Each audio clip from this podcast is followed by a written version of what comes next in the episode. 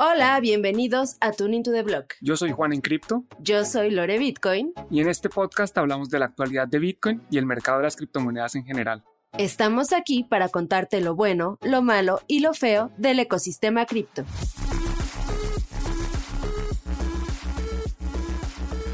Hola a todos, bienvenidos a un nuevo episodio de Tuning to the Block. Este es el tercer capítulo de la nueva temporada. Los otros dos capítulos los van a ver que se acaban de montar muy recientemente porque tuvimos un pequeño problema con la plataforma. Pero bueno, esos son temas técnicos y ya estamos acá. Hola Lore, ¿cómo estás tú? Muy bien, Juan, feliz de un nuevo episodio más de Tuning to the Blog, sobre todo por todo lo que ha implicado retomar estos podcasts en audio, pero esperemos que este tercer episodio les guste y sobre todo que vamos a tocar algunos temas que van a encontrar en los podcasts anteriores, en el primero y en el segundo. Entonces, si aquí están como un poco desfasados en cuanto a información de lo que vamos a escuchar el día de hoy, pueden escucharse los dos primeros que ya grabamos para que estén como al tanto y estén actualizados con lo que está sucediendo en el mundo y por qué este episodio se llama El colapso mundial. Así es, Lore. En el primer episodio hablábamos de las distintas razones que han causado la caída del ecosistema de las criptomonedas, principalmente los precios de las criptomonedas, y mencionábamos que la crisis económica mundial o la incertidumbre que está ocurriendo a nivel global era una de esas razones que explicaba gran parte de, de las caídas de los precios de los activos. Y bueno, yo creo que esta crisis de cierta forma empieza con el COVID, ¿no? Eh, con el COVID llega el COVID y empieza no solo a afectar la salud de los ciudadanos, sino que también los gobiernos empiezan a tomar medidas que llevan a, que la economía se desacelere. ¿Por qué? Porque empiezan a aislar a la población, empiezan a tomar medidas de restricción de movimiento, eh, también conocidas como los encierros. Y estos encierros tienen varias consecuencias. La gente, algunas personas no pueden ir a trabajar, las personas no pueden ir salir a consumir. Obviamente, si no puedo trabajar, posiblemente algunas personas pues no tienen ingresos. Si no puedo consumir, pues eso implica que las personas a las que yo les consumía antes, si yo iba a un restaurante, a una tienda, al cine, a alquilar eh, un coche, cualquier cosa, pues ya no lo estoy haciendo. Entonces esas personas también ven sus ingresos disminuidos y al ver sus ingresos disminuidos también disminuyen su consumo y se vuelve una ola de nieve. Adicionalmente también esto afectó la cadena de suministro pues si las personas no podían salir a trabajar, pues no podían realizar el transporte de algunos activos necesarios, eh, se afectaron tanto los trenes como los buses, como los aviones, los barcos y pues toda la cadena de suministro a nivel mundial se vio afectada. Y más en un mundo como el que vivimos hoy, donde la globalización es el día a día. Nosotros estamos en un país y consumimos productos que de pronto son hechos en China con eh, materiales que han sido explotados en África. Entonces, si yo quiero seguir consumiendo ese producto y la cadena de suministro está afectada, pues puede tomar varias demoras y también puede afectar los precios. Y también esto nos lleva al siguiente factor que tenemos que tener en cuenta, que es la impresión de dinero. Y, es que digamos que la inflación no se relaciona únicamente con la cadena de suministro, que la que acabo de explicar, sino también que la gran mayoría de gobiernos o los bancos centrales, que en teoría son independientes de los gobiernos, tomaron la decisión de incentivar la economía de la mejor forma que ellos saben hacerlo, imprimiendo dinero, creando dinero de la nada. Entonces los bancos centrales deciden aumentar la base monetaria, sacar más dinero a la economía con la, o más bien con el objetivo de incentivar el consumo, de que la gente salga de sus casas, consuman, reactiven la economía que se había visto afectada por el COVID y esto crea una de las situaciones que estamos viviendo en este momento que está de moda, que están todos los titulares, que es la inflación.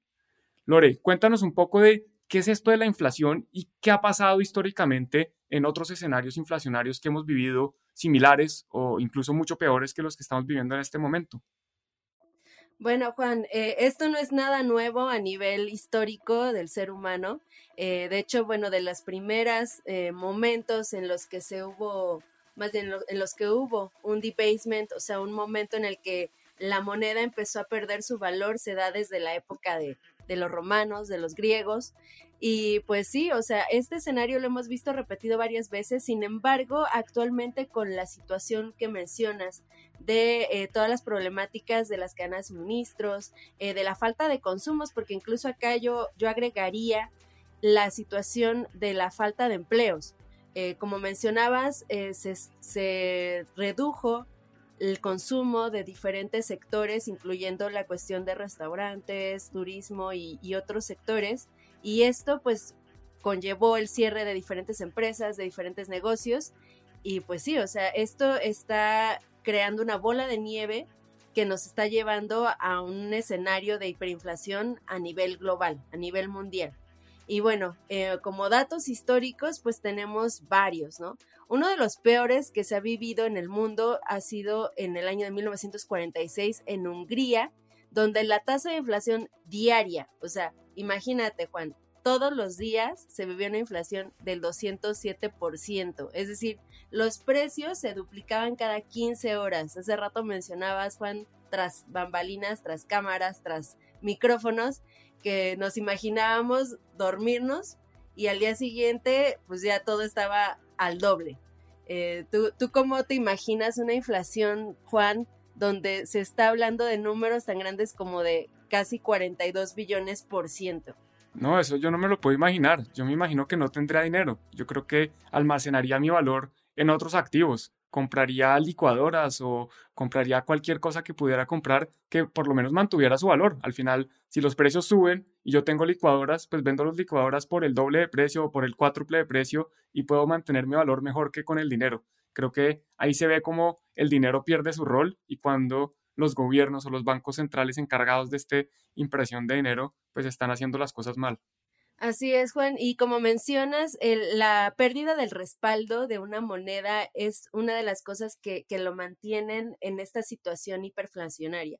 Y la solución a la que llegaron en Hungría en ese entonces, que de hecho no tiene tanto tiempo, Juan, o sea, 1946, eh, tal vez a nuestros papás o nuestros abuelitos les tocó una época así, eh, fue el crear una nueva moneda respaldada por reservas de oro.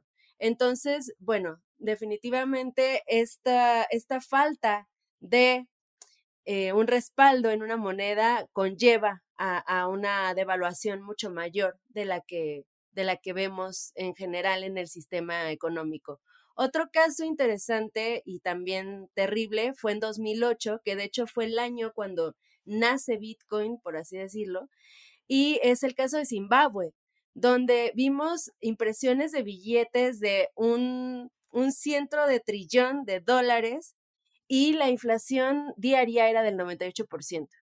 Entonces, esto pues es un escenario que suena muy catastrófico, que suena tal vez muy lejano a nuestro país de residencia, sin embargo, no estamos, eh, pues, como decirlo, salvados de una situación eh, como esta.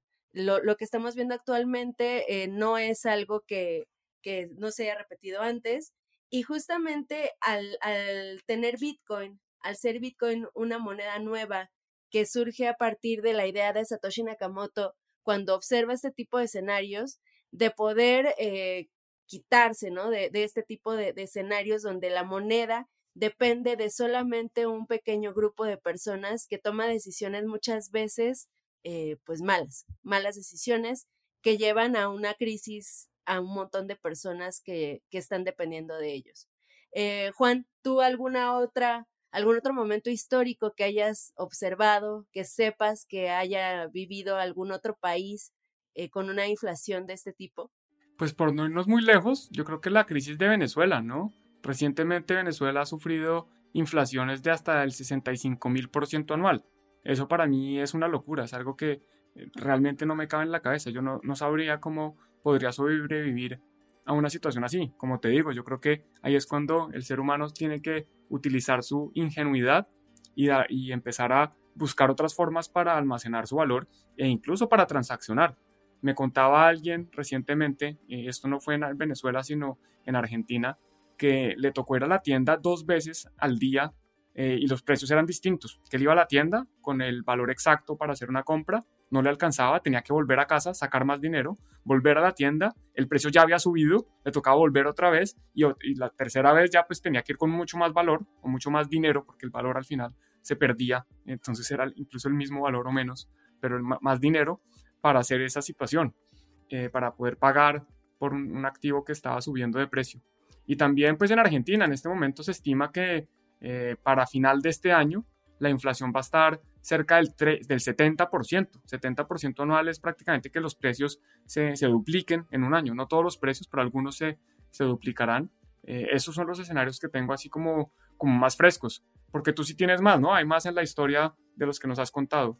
Sí, algunos otros escenarios que se vivieron históricamente, pues son un poco más antiguos. Por ahí del 94 en Yugoslavia, una inflación diaria del 65%, donde incluso se han descrito algunos escenarios donde la gente prefería eh, robar, por ejemplo, si tenías una caja con dinero, si tenías un, un lugar donde resguardabas dinero, preferían robarse la caja o la maleta en lugar del dinero, ¿no? Entonces, eh, también tenemos, por ejemplo, el momento de Alemania en 1923, donde los precios se publicaban cada tres días. O sea, realmente es terrible una situación de este tipo porque, como dices, el dinero lo tienes que gastar en el momento en el que lo tienes, porque si no, eh, pierde el valor por completo de aquí a un día, dos días, tres días o hasta unas horas. Y esto también conlleva una situación, Juan, que no he, no he puesto sobre la mesa y es el mercado negro de divisas. Eh, porque muchas veces cuando los países se encuentran en situaciones de este tipo, eh, los individuos buscan el conservar el valor en alguna otra divisa que se está manteniendo eh, con una mejor estabilidad. Y para poder evitar esto y para evitar que, se traslade la, la riqueza del país a una divisa extranjera, los países muchas veces optan por restringir el acceso a otras divisas de parte de los ciudadanos. Y entonces surgen los mercados negros de divisas, como de hecho lo que se está viendo, mencionando, mencionabas a Argentina, lo que se está viendo en Argentina con el blue dollar, el mercado negro de los dólares. La gente está pagando eh, más, por así decirlo, por este dólar en el mercado negro porque conlleva muchas otras eh, problemáticas que si los gobiernos permitían el acceso a una divisa extranjera. Y bueno, ya para terminar, en 1944 en Grecia eh, también se vivió otra situación inflacionaria donde eh, se tenía una inflación diaria del 18%. Esto, bueno, es mucho menor de, los, de las cifras que había mencionado de, los, de las situaciones anteriores. Sin embargo, eh, pues si nos, trasladamos al escenario actual del mundo, de ciertas eh, monedas, de ciertos países, podemos ver que en muchos países ya se está viendo una inflación de dos cifras, o sea, casi del 10%, y probablemente lleguemos todavía más. Y bueno, las formas que tienen los gobiernos actualmente de intentar evitar llegar a este tipo de cifras, pues es a través de el, manejo de precios, ¿no? Es la restricción de precios, de, que no se suban más eh, y aumentar las tasas de interés. Que no sé si quieras explicarnos un poquito, Juan, eh, cómo es esto del manejo de las tasas de interés y por qué los gobiernos están intentando subirlas, aunque realmente no pueden subirlas demasiado, porque si no, entonces esto significaría una recesión. Claro que sí, Lore. Mira, las tasas de interés es una de las políticas monetarias que tiene el Banco Central, es una de las formas que tiene el Banco Central para controlar la economía. En la medida en que las tasas de interés son más bajas, el costo de endeudarse es más bajo. Entonces las personas, las empresas pueden endeudarse, pueden invertir, pueden desarrollar proyectos de forma más fácil. Si en la medida en que las tasas de interés suben, las personas ya dicen, oiga, ahora endeudarme es más costoso, entonces se endeudan menos, consumen menos, las empresas también invierten en menos proyectos porque ahora pues, es más, más costoso endeudarse y adicionalmente la tasa de interés, cuando la tasa de interés de referencia aumenta, todas las tasas de la economía aumentan. Esto significa que la tasa de descuento también aumenta. Significa que cuando yo estoy contemplando que voy a recibir unos flujos de caja futuros o cuando estoy valorando un activo que me va a generar unos flujos de caja, ya sea vía dividendos o sea vía intereses, pues la tasa que yo le aplico para traer esos flujos a presente es más alta y por lo tanto esos flujos valen menos. Y esto afecta pues los precios de los activos. Por eso es que una subida de tasas muy rápida puede afectar no solo los mercados, en el sentido en que baja los precios de la economía, sino también la economía en general, porque se disminuye el consumo, se disminuye la inversión, se disminuye pues todo lo que es eh, actividad económica. Y en este momento creo que tú lo estás viviendo, ¿no? Porque eh, la inflación, la, digamos que el declive en la economía eh, se ve en todos los sectores y una persona que tiene un restaurante, que tiene una actividad productiva, pues lo debes ver. ¿Es así, Lore? Sí, Juan, definitivamente las, el sector más golpeado es el sector empresarial, las personas que hemos emprendido algún negocio, porque como mencionabas hace rato, las cadenas de suministros eh, pues están fallando. Esto obviamente significa un aumento de precio en los insumos que utilizamos para eh, producir algún producto, eh, dar algún servicio. Y al mismo tiempo también estamos presionados por los empleados, la gente que depende de nosotros porque ya no les alcanza el sueldo que les pagamos y eso también significa el subirles un sueldo para poder retenerlos. Para poder tenerlos laborando con nosotros. Entonces, estamos entre subir precios de los artículos que vendemos, eh, poder mantener los costos de, los insumos y también aumentar los sueldos de los empleados. Entonces, esto se traduce en una subida de los precios de los bienes, los servicios que nosotros estamos brindando y esto también afecta el consumo de, los clientes. Y muchas veces incluso, y esto es súper triste porque es como una especie de daño colateral, la gente cree que, las empresas, que, los restaurantes, que los hoteles, que, las empresas que se tienen están aumentando los costos o los precios de, los servicios simplemente porque queremos hacernos ricos, ¿no? Queremos aprovechar este, este escenario y hacernos millonarios. Y la verdad es que no. O sea, muchas veces esto sucede porque necesitamos eh, cobrar más por lo que hacemos para poder sobrevivir esto y no tener que cerrar nuestras empresas.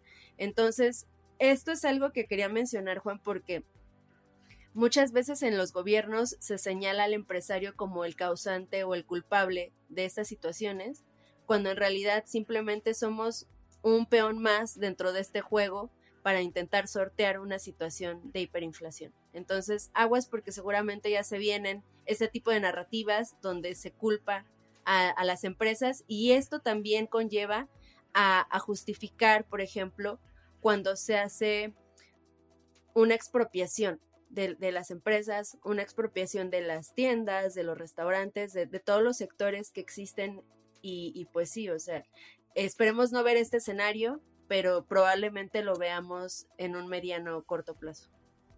Eso que mencionas, Lore, es bastante preocupante y adicionalmente también se ve reflejado, por ejemplo, en lo que mencionabas antes de el control de precios. Cuando los gobiernos pretenden controlar los precios de la economía, por ejemplo, poner un límite eh, máximo al precio del arroz o de la papa o de la cebolla o de cualquier eh, producto, pues lo que están haciendo es acabar con el mercado. Porque si un productor de papa le cuestan sus insumos más de lo que va a poder vender la papa, pues deja de producir papa. ¿Y qué pasa? Si dejan de producir papa, pues hay menos papa, eh, hay menos oferta de papa, manteniendo la demanda, pues los precios deberían tender a subir. Pero como el gobierno está controlando los precios, al final lo que está haciendo es unas, está destruyendo todo lo que está eh, con referencia al mercado. Y uno de los factores que no hemos conversado todavía, pero que está también afectando toda la crisis o esta situación económica mundial, es la guerra entre Rusia y Ucrania.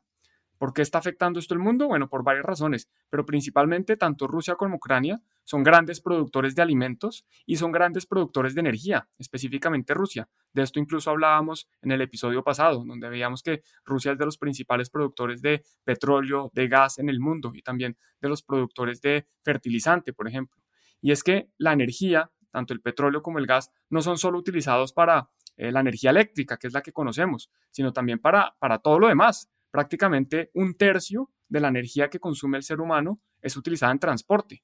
Y ese transporte se utiliza para todo, para todos los alimentos. Adicionalmente, también tanto el petróleo como el gas son utilizados para crear fertilizantes, para mover los alimentos. Eh, entonces, al final, el precio de la energía termina afectando a todos, no solo la cuenta de la energía eléctrica que nos llega, sino también los mismos alimentos, eh, los transportes, los viajes, todo termina siendo afectado por, por esta crisis energética y pues esto se ve en hambre, esto se traduce en que la gente tiene hambre y pueden llegar a ver situaciones bastante complejas como las que estamos empezando a ver. Estamos viviendo, experimentando y observando situaciones muy tristes, muy terribles de fallas en el sistema como lo conocemos en diferentes países. Y esto está acarreando muchas problemáticas sociales y también está cargando mucha ira y enojo de las, las, personas, los ciudadanos que forman parte de estas naciones donde están experimentando estos problemas. Eh, están intentando eh, sacar los gobiernos, están intentando cambiar las cosas. Sin embargo, eh, ¿qué otra cosa podemos hacer además de sacar a patadas a los gobernantes, prenderles fuego a los bancos centrales, meternos en las mansiones de los gobernantes. ¿Qué podemos hacer? Eh, ¿Qué otra opción existe? Porque muchas veces no podemos, no tenemos las herramientas para buscar otras opciones y para mí la solución es Bitcoin que desde mi punto de vista es una forma de protesta que va quitándole el poder al Estado, porque muchas veces los estados nos controlan a través del poder monetario, de la moneda, del dinero. Y Bitcoin lo que hace es retirar poco a poco y de forma pacífica este poder a las personas que nos están fallando, a las personas que están optando por políticas que no acarrean nada bueno a los ciudadanos que dependemos de ellos. Entonces, Bitcoin es una forma de protesta y por eso es que intentamos impulsar más la adopción de esta criptomoneda y esperemos ver que esta termine siendo una solución viable para las problemáticas que se viven en estos países y en nuestros países que aunque todavía no están en estas situaciones, no estamos tampoco muy lejanos de experimentar una hiperinflación y una falla en el sistema como la que estamos viendo en otras naciones.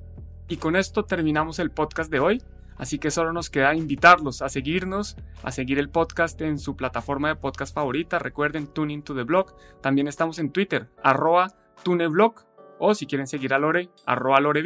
Y a mí, arroba. Un abrazo y nos escuchamos la próxima semana.